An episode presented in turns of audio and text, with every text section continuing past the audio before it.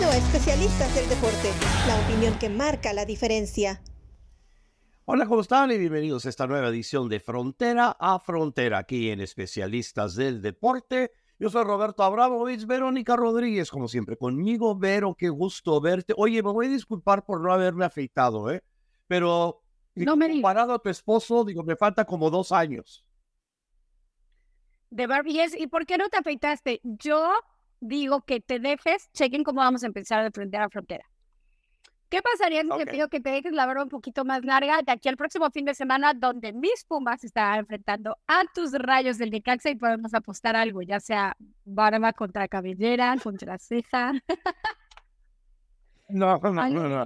Mira, yo tengo un pequeño problema. Tengo un tic nervioso que yo, yo tenía barba como por 17 años, hasta como por hasta 1994 y luego me lo afeité. Pero yo tenía barba y bigote y luego me lo empezaba a jalar por tic nervioso. Entonces se veía terrible. Ah, Entonces ya me lo, me, lo, quité y ahora cada vez que, que me lo dejo un poco parece que voy de, de, lo, de, la edad que tengo como a más 10 o más 15. Ah, o sea, te sube edad. Gente en la calle me ve y me dice, ¿necesitas una ambulancia? O le hablo directamente ya a, eh, este, para que, que te, ¿cómo, que, que haga? Sí, sí, sí. Absolutamente. Absolutamente. Hablando de fierros. Yo ahí no me este resuro, solamente me pongo botox, pero también me ayuda.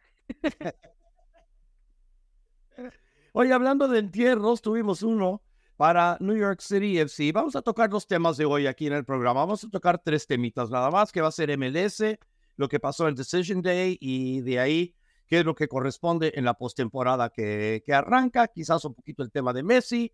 Luego de ahí vamos a hablar de los excelentes partidos que tuvimos en la Liga Mexicana con la victoria del América y Tigres sobre Cruz Azul.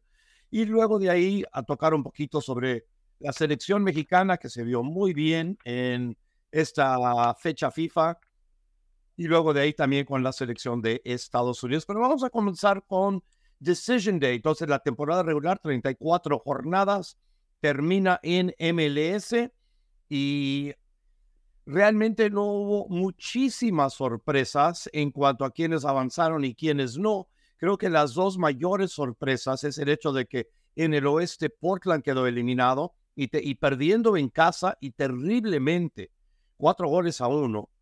Mientras tanto, que por el otro lado eh, termina New York City ganando de local, pero los otros resultados que necesitaban terminan afectándolos y avanzan los Red Bulls y Charlotte.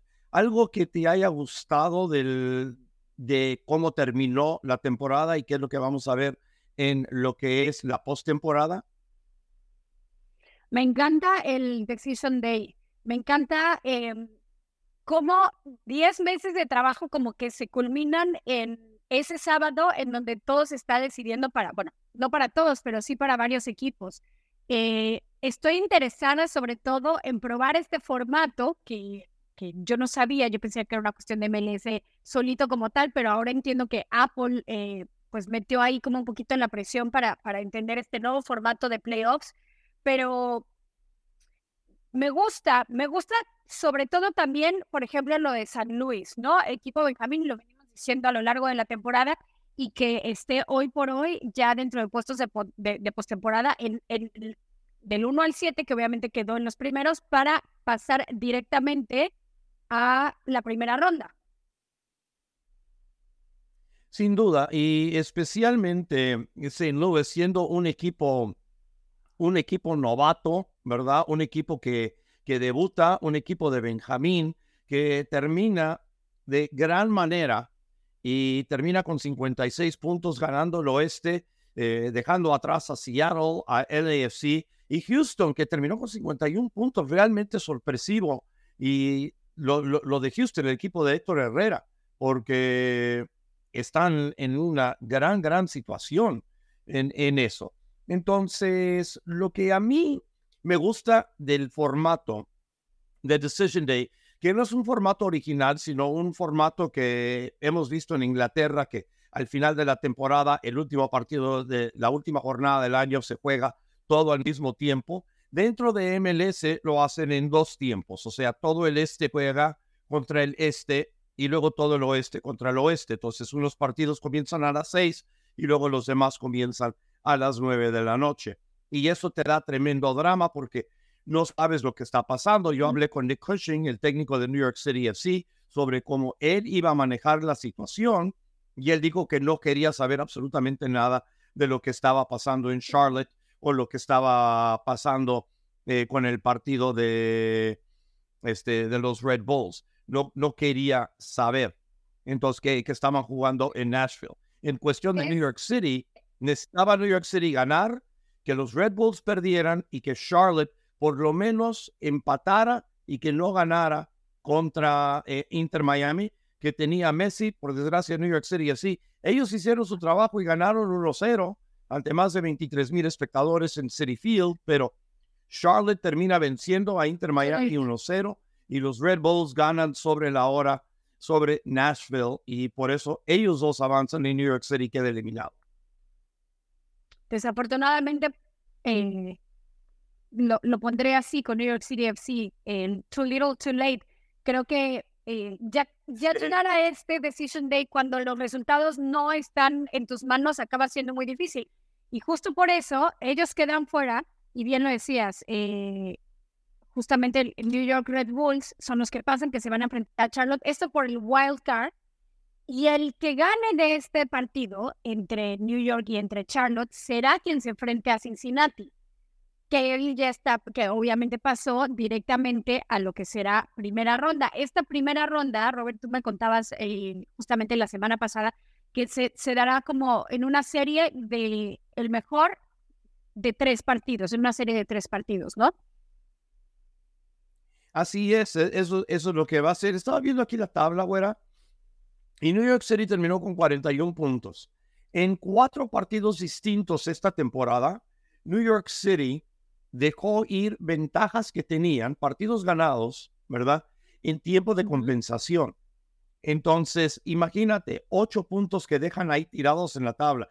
De a ganar dos de esos puntos, ¿ok? Dos de esos puntos, y entendemos que todo cambia después de un gol o lo que sea, y líneas de tiempo cambian y no, no todo queda igual, pero por este momento vamos a suponer que nada más cambiaba, ¿ok?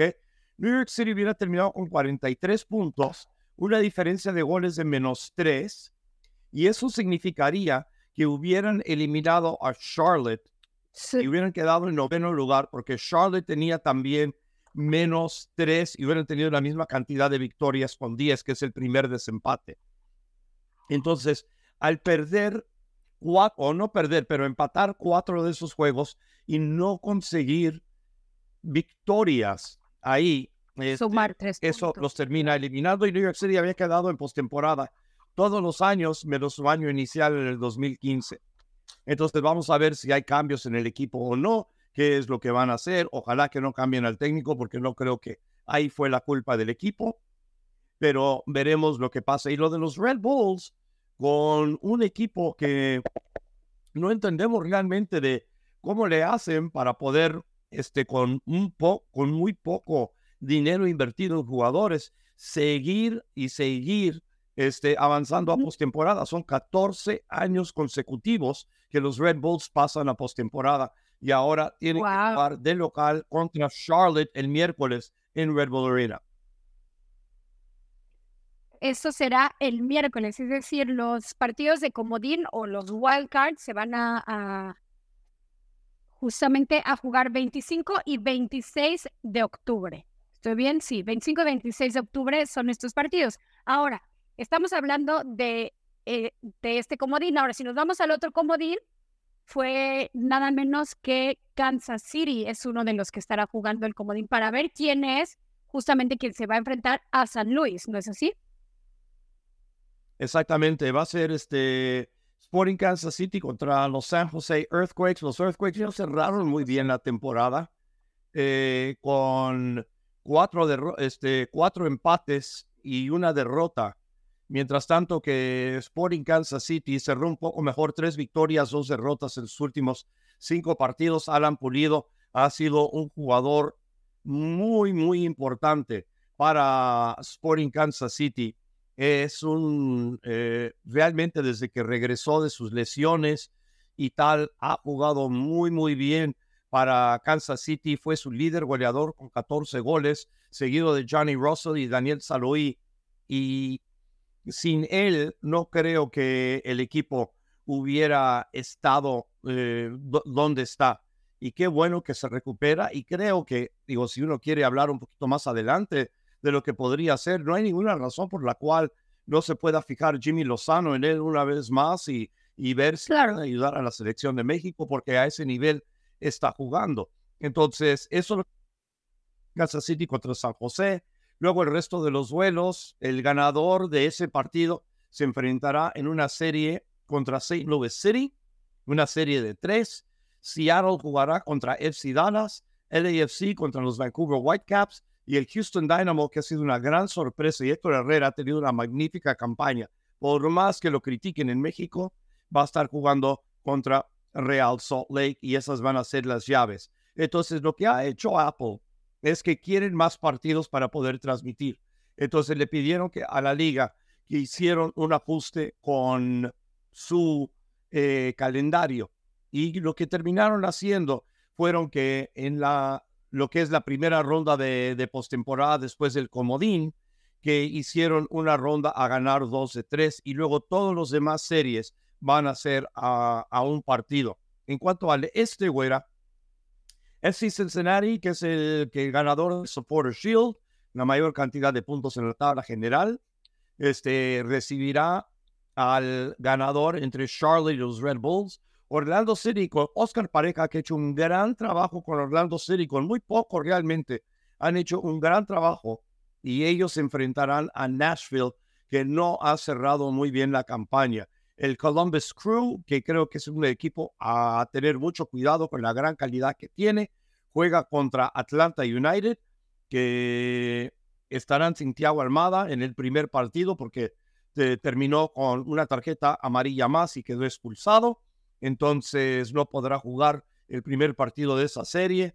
Y New England y Filadelfia tienen la llave 4 contra 5 y ninguno de esos dos equipos terminó muy bien la campaña, que digamos. Justamente, eh, como se van resolviendo estos partidos de postemporada, creo que esta es una de las, y, corrígeme si no estoy, ¿no es cierto?, de las semanas más emocionantes que puede tener MLS. Es decir, esta semana para, para 25 y 26 vamos a tener, hoy estamos a 23, es decir, miércoles y jueves vamos a tener los juegos de comodín. Y para el fin de semana ya empieza la, la, serie de juegos de tres de lo que será la primera ronda, donde bien mencionabas los encuentros. Así que rápidamente, antes de pasar a MLS, quiero conocer tus pronósticos, simplemente que me des el ganador. Ah, Seattle y Dallas. Esos partidos siempre son súper, súper cerrados. Eh, han jugado de las mejores series que hemos visto en MLS, pero creo que Seattle realmente es demasiado pieza esta temporada. Eh, jugaron muy bien después de haber quedado eliminados por primera vez en su historia el año pasado y ahora vienen con sed de revancha, están sanos, eso es muy importante y cerraron bien la temporada con tres, perdón, tres victorias, dos empates. Eh, me gusta mucho que gane Seattle y jugando de local allá en el La serie. Sí. Ok. LAFC frente a los Whitecaps. Los Whitecaps aquí pueden dar el campanazo, aunque empataron cuatro sus últimos cinco partidos. LAFC ha estado subiendo y bajando y como que desconozco 100% el nivel en que puedan. Dennis Buangas terminó siendo el líder goleador de la liga, ganó el botín de oro y tal, y van a depender mucho de él, quizás más de él que de Carlos Vela. Pero si puede ver un equipo sorpresa, que pueda dar el campanazo, yo creo que lo pueden ser los Vancouver Whitecaps. Ojo con esa serie. Ok, ok, el campanazo. No estoy de acuerdo contigo, pero ya veremos en los pronósticos. Ahora, Houston frente al Real Salt Lake. ¿Quién se lleva la serie? Y bueno, Real Salt Lake este, ha, tenido una muy buena campaña, sorprendiendo a propios y extraños. Rubio Rubín ha estado muy bien, Jefferson Savarino anotando goles también para el equipo de, de Sandy, Utah, ahí a las afueras de Salt Lake City. Pero ah, para mí el Dynamo ha sido un equipo mucho más consistente, mucho más potente. Terminan este, con dos victorias, dos empates sus últimos cuatro juegos. Creo que van viento en popa. Pudieron resolver el problema que tenían jugando de visitante. Lo demostraron contra Inter Miami cuando le ganaron el US Open Cup. Y creo que este va a ser un equipo que va a vender muy cara la derrota. Le voy a Houston a que gane esa serie. Estoy de acuerdo. Y San Luis, bueno, pues, va a ir a contra el comodín, así que no quiero eh, faltarle al respeto a ningún rival. Más bien, de los comodines, ¿quién pasará? ¿Será Kansas o será San José Earthquakes? Yo digo que Kansas City va a ser el equipo que, que va a pasar jugando en casa, 21 mil aficionados. Va a estar eh, tremendo el ambiente, como siempre lo es en Children's Mercy Park. Y creo que Kansas City, Sporting Kansas City, eh, de la mano de Alan Pulido, terminan venciendo a los San Jose Earthquakes. Perfecto. Y en la otra conferencia, Orlando frente a Nashville. Ok, entonces Orlando, bueno, vamos primero con ese. Ok, Orlando y Nashville. A mí me gusta mucho Orlando porque de la manera en que viene cerrando, ganaron sus cuatro últimos partidos. Eh, Nashville ha venido de capa caída, aunque tienen a un Hani Mukhtar que puede ser la diferencia pero hasta ahora Nashville no ha encontrado ningún tipo de consistencia eh, y no me gusta cómo están jugando especialmente de local. Yo creo que Orlando City termina ganando esa serie. El que viene es interesante. Columbus frente a Atlanta. Eh, me gusta mucho el Columbus Crew, aunque el equipo de, Pineda ha venido de menos a más. La falta de Almada en el primer eh, en el primer juego. Creo que va a ser importante. Cucho Hernández ha estado absolutamente sensacional, 16 goles para el equipo. Cristian Ramírez ha contribuido también con, con 8. Cuidado con el gran armador que tiene con Alexandro Matán, que tiene 8 asistencias en lo que va de la campaña. Y es un equipo que está muy, muy sólido por donde uno quiera verle me gusta mucho eh, el Columbus Crew y creo que no solo va a ganar esta serie, sino va a llegar muy lejos. Digo, es un equipo que creo que al final de cuentas le va a estar disputando a Cincinnati el título de la conferencia del Este. Interesante. O sea, me falta Filadelfia frente a New England Revolution.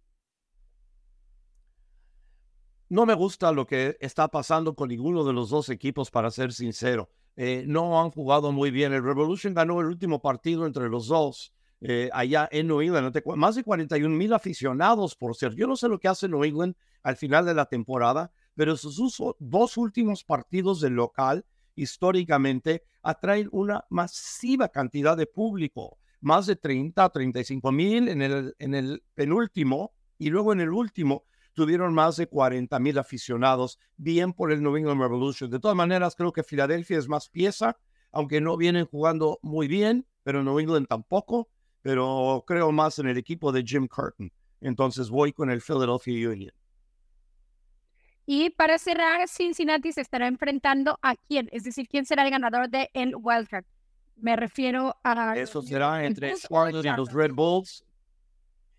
Sí, eh, los Red Bulls cerraron bien con cuatro victorias, sus últimos cinco partidos eh, se encendieron al final, mientras tanto que Charlotte ganó tres de sus últimos cinco, un empate, una derrota.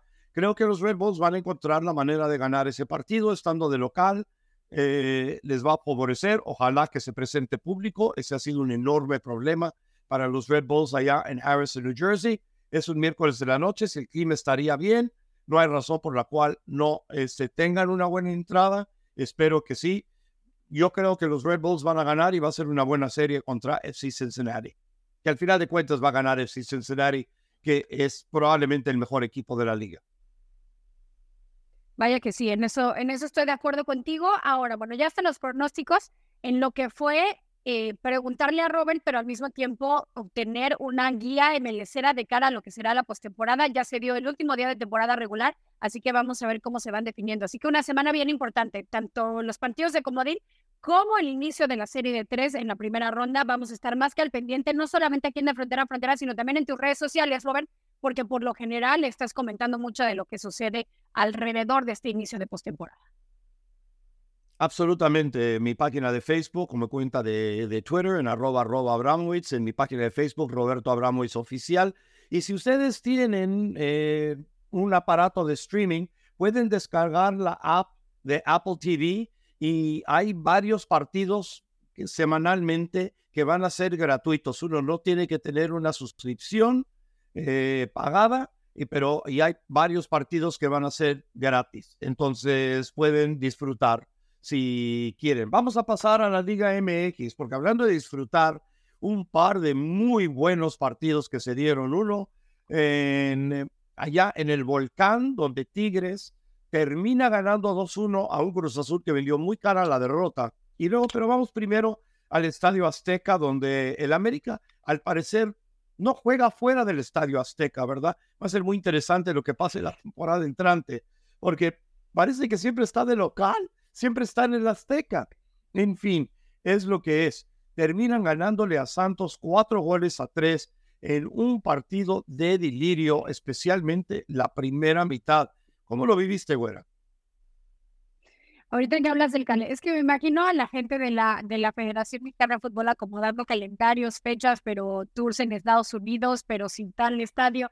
Los veo como si fuera una reunión de NASA, o sea, pero si movemos este para acá y esta fórmula, bueno, pues sí, el América otra vez de local, pero lo que es cierto, lo que eso sí nadie le puede quitar es que el América sigue volando alto y que sigue siendo de los candidatos más fuertes al título. Ahora con esto sumó ya 12 partidos invictos, 12 para el equipo del América de Jardine, en donde me parece que todo el poder ofensivo se mostró y lo hizo bastante bien en un partido de ida y vuelta, un partido dinámico, un partido rápido que se presentó frente a Santos, donde Creo que Santos hizo muy buen papel, eh, regaló muchas emociones. Los errores que tuvo la defensa americanista los supieron aprovechar desde el primer minuto, de hecho, eh, desde el primer gol de Bruneta, pero después me parece que el América es muy fuerte y el poder ofensivo que tiene es de verdad de los, de los que más intimidan al resto de los rivales en Liga MX y eso le ha dado frutos a la escuela de Jardine y es por eso que siguen en la cima de la tabla MX y además siguen siendo eh, de los candidatos al título. Ya con esta victoria suman los 30 puntos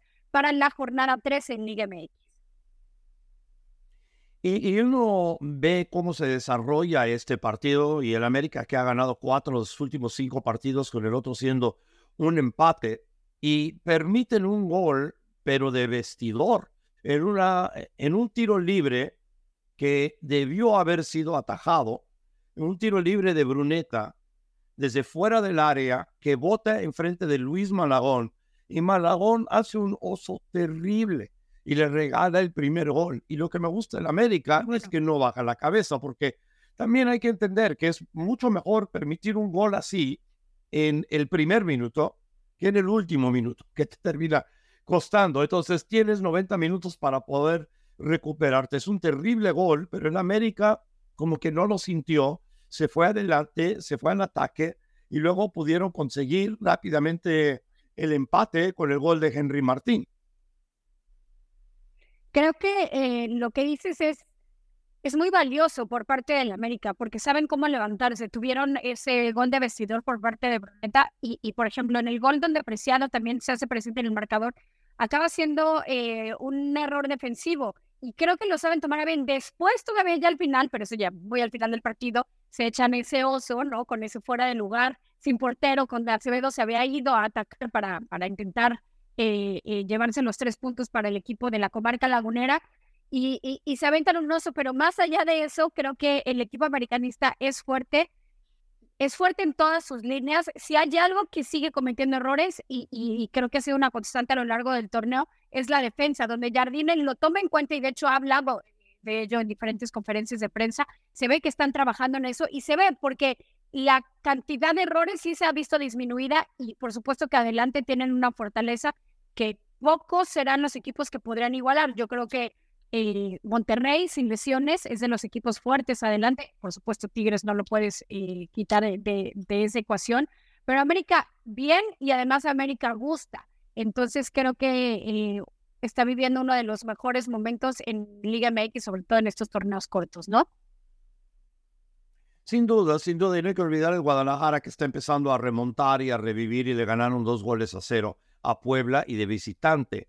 Aparte, estaba viendo aquí las estadísticas, eh, permitieron todavía 10 disparos, cuatro de ellas sobre meta, y que, es algo que creo que el América va a tener que, encontrar la manera de, de, limitar, aunque claro, el América tuvo 22 tiros, 13 de ellos sobre meta y crearon seis oportunidades grandes. Digo, es lo que quieres ver en un partido de fútbol.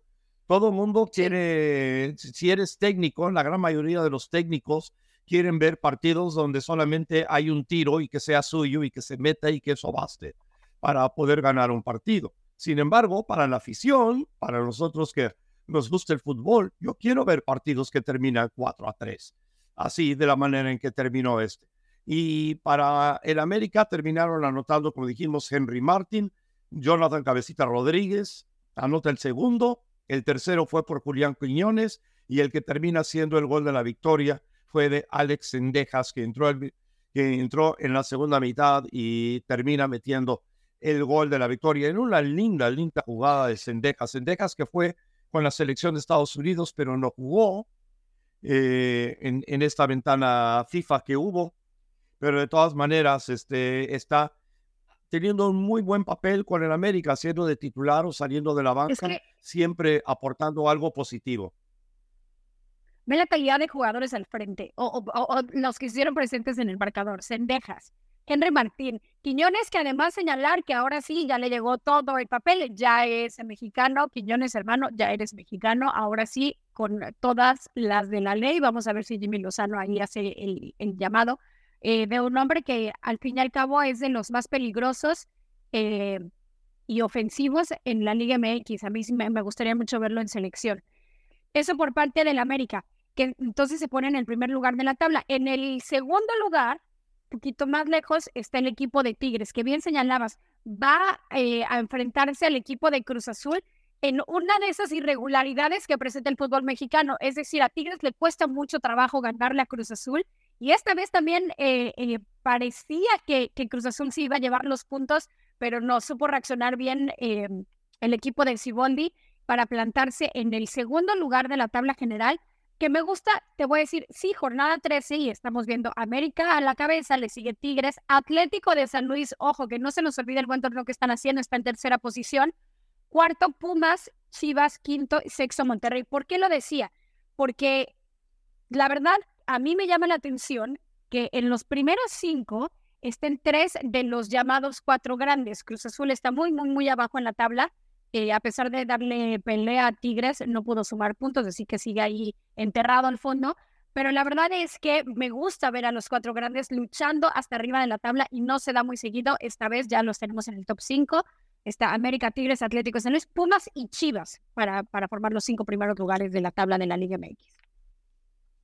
Y bueno, y Monterrey está sexto, pero ojo con Monterrey, porque aunque tiene 20 puntos, solamente ha jugado 11 partidos. Entonces vamos a suponer que los terminan ganando, se van hasta segundo lugar en la tabla. Entonces, el equipo de Tato Noriega está en muy buena posición. No, y además a Monterrey son esos equipos que no los puedes descartar. Así sea la última jornada o minuto 90. O sea, con el poderío que muestran siempre, nunca se puede descartar. Lo que es cierto es que este fin de semana tuvieron eh, un partido, mm, pues, como de muchos encontronazos, muy caro para Monterrey porque acaba con bajas de Erika Aguirre, de Cortizo, de Rodrigo Aguirre, cosas que le pueden acabar pesando después del duelo que tuvo con Pumas, que por, bueno, se acabaron llevando los, los tres puntos del equipo de Monterrey, cosa que le servirá, pero creo que, que, que, será una victoria cara cuando cuentas eh, las bajas con las que termina el equipo de Rayados de Monterrey. Pero con su eterno rival, hablando de Tigres, em, eran ya ocho duelos al hilo que no le podía ganar al equipo de Cruz Azul. Esta vez lo hace, obviamente, con Guiñac, que es algo increíble, y después con Carioca. Y por parte de Cruz Azul, destacar lo de Antuna, que a ti y a mí nos gusta mucho y que, y que es bien criticado por varios, pero, pero tú y yo creo que somos de los defensores de Antuna y después de este partido, pues también lo seguiremos siendo, ¿no? Digo, qué golazo mete, digo, eh, eh, de poder medir ese balón y Para intentar, ¿sí? tener la valentía de intentarlo. ¿ok? Eso, es que eso es lo que dice balón. Antuna. Sí, que tiene esa valentía. Digo, ¿sabes qué? Si me sale bien, me sale bien, y si no me sale bien, bueno, gajes el oficio, pero prefiero que lo intente y que la vuele, que, que no lo intente, que la trate de bajar, acomodar, De y acuerdo. todo, porque luego ya con eso se acaba la sorpresa y le terminan quitando el balón. Pero ese es un gran gol. Guzmán se quedó absolutamente parado. Digo, no había realmente nada que hacer. Y luego, el- al final de cuentas, es el propio Guiñac. Todo el mundo le tiene tanto miedo, ¿verdad? Que están todos concentrados a él. Entonces se la coloca a Carioca en el tiro libre y Carioca saca un lindo disparo desde fuera del área Sí, para el gol de la un victoria. golazo también. Sin duda. Oye, quiero regresar a la América un segundito por lo siguiente. Claro.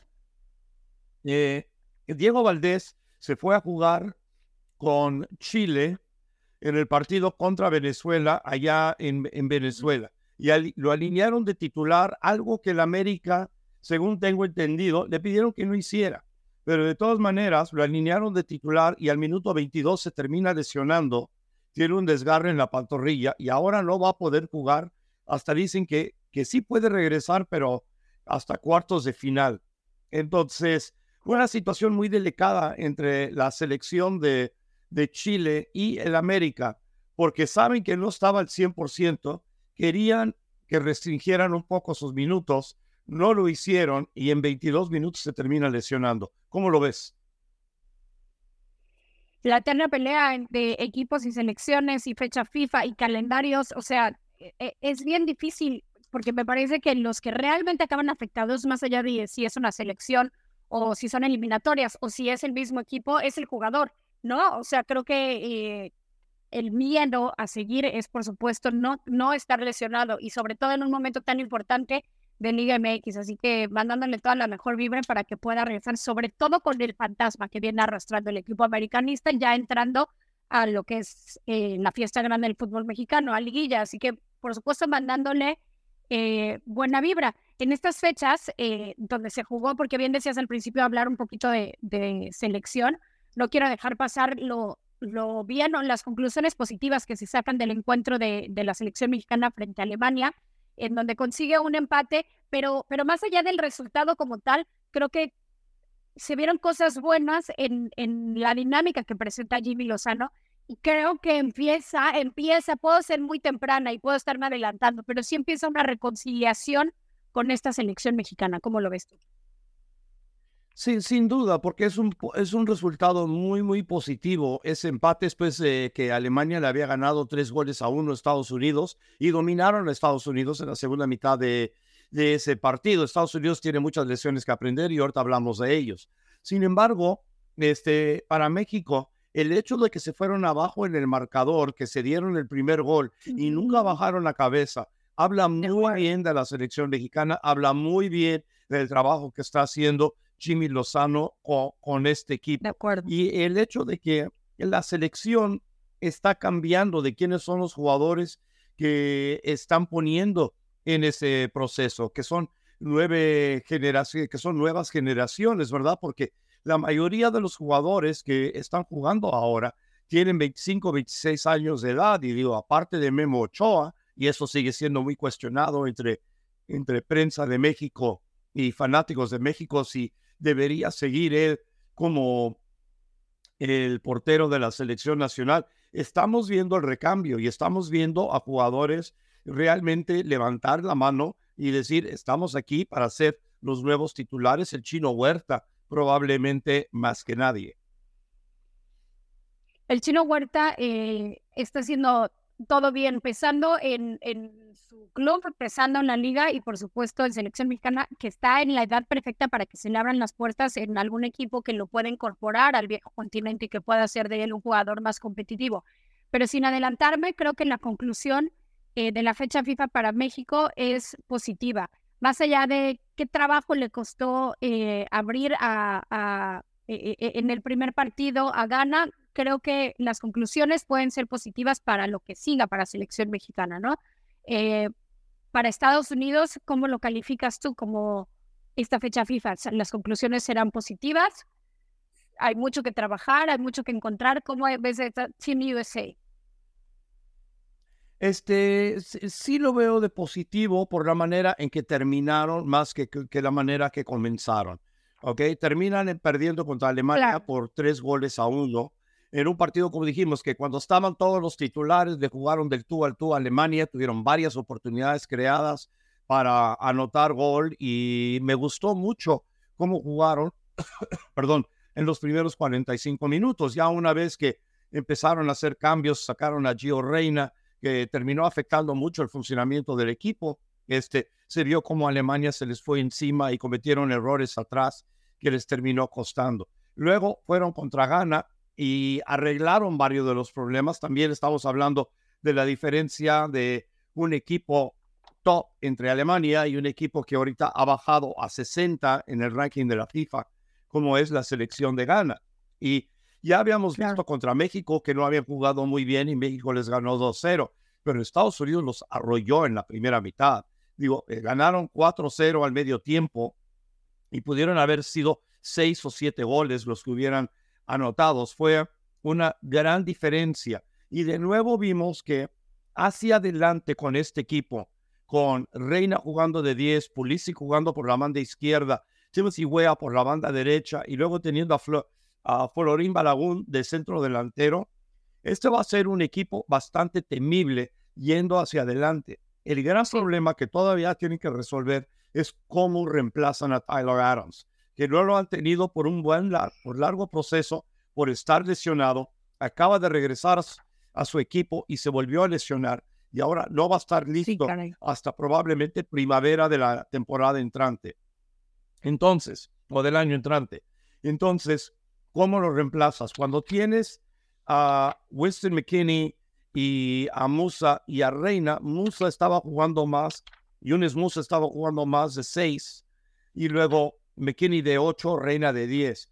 Pero Musa realmente juega mucho mejor de ocho y todavía no tenemos, hasta ahorita Greg Berhalter no ha encontrado quién es un verdadero seis que pueda proteger el centro de la defensa que sea Richards, que sea Robinson, que sea Ream, que van a ser los tres este, que se están peleando, quienes van a ser los tres o dos de los tres centrodelanteros. Este, Turner en el arco ha estado fabuloso. Serginho Dest apoya muy bien en el ataque y está jugando muy bien. Creo que el regresar él al PSB y estar jugando en Holanda le ha venido muy, muy bien.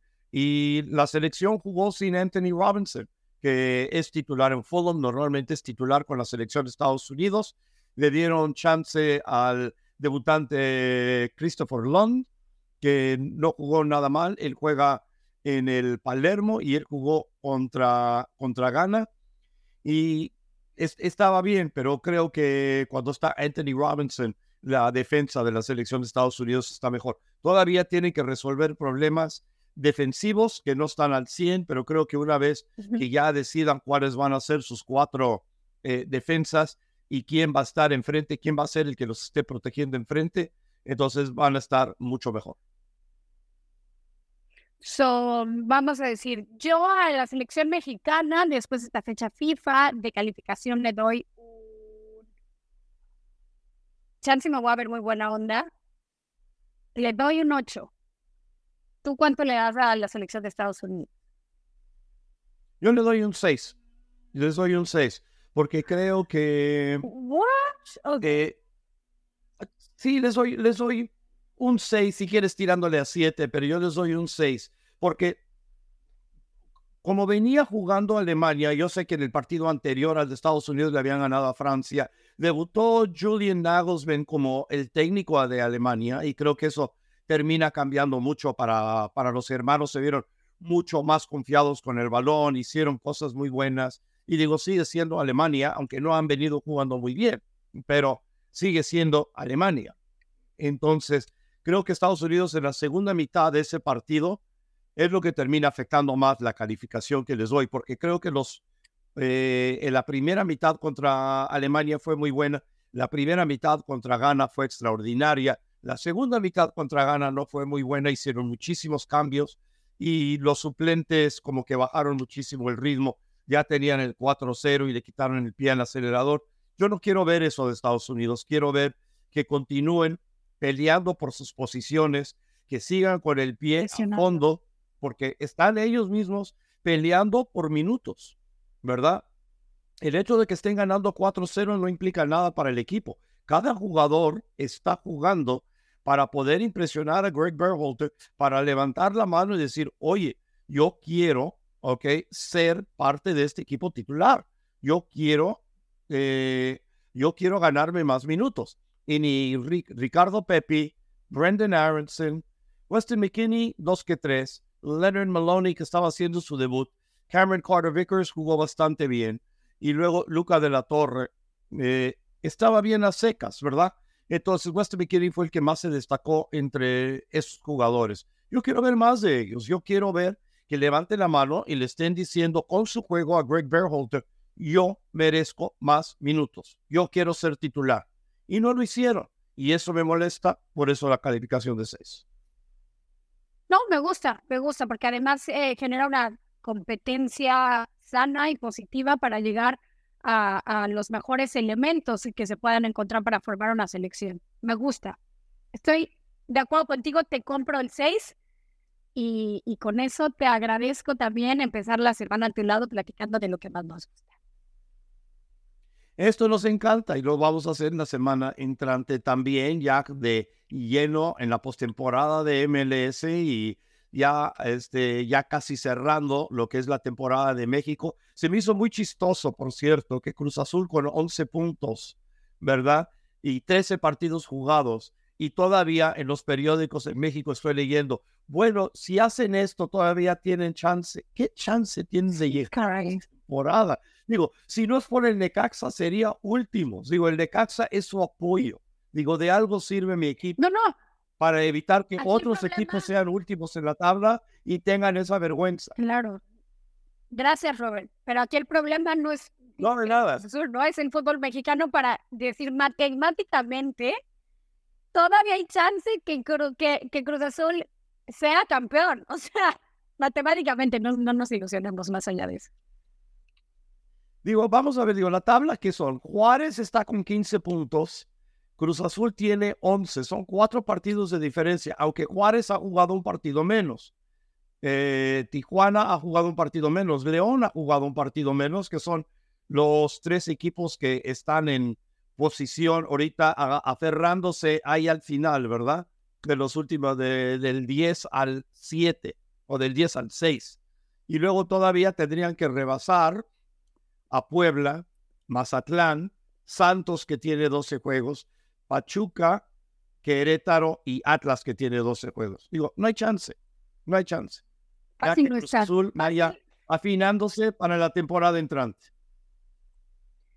Qué bien, qué, qué buena falta le hace, ¿no? Ya, dejar los malos tiempos atrás, pero desafortunadamente mientras la directiva y los manejos sigan siendo extraños, pues no hay mucha esperanza. Pero bueno, ya veremos qué sucede. Vamos a ver qué tanto cambia esta tabla para la semana que viene, eh, porque ya sabes que el fútbol mexicano acaba siendo muy volátil y pues lo que le imprime al fin y al cabo nos podrá gustar o no, pero le imprime emoción. Así que la próxima semana ya veremos qué tanto se mueven esos lugares en la tabla, Rubén.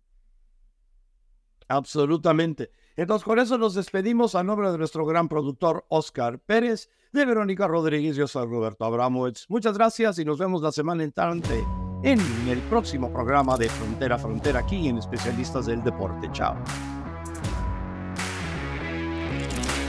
Gracias por acompañarnos en Especialistas del Deporte.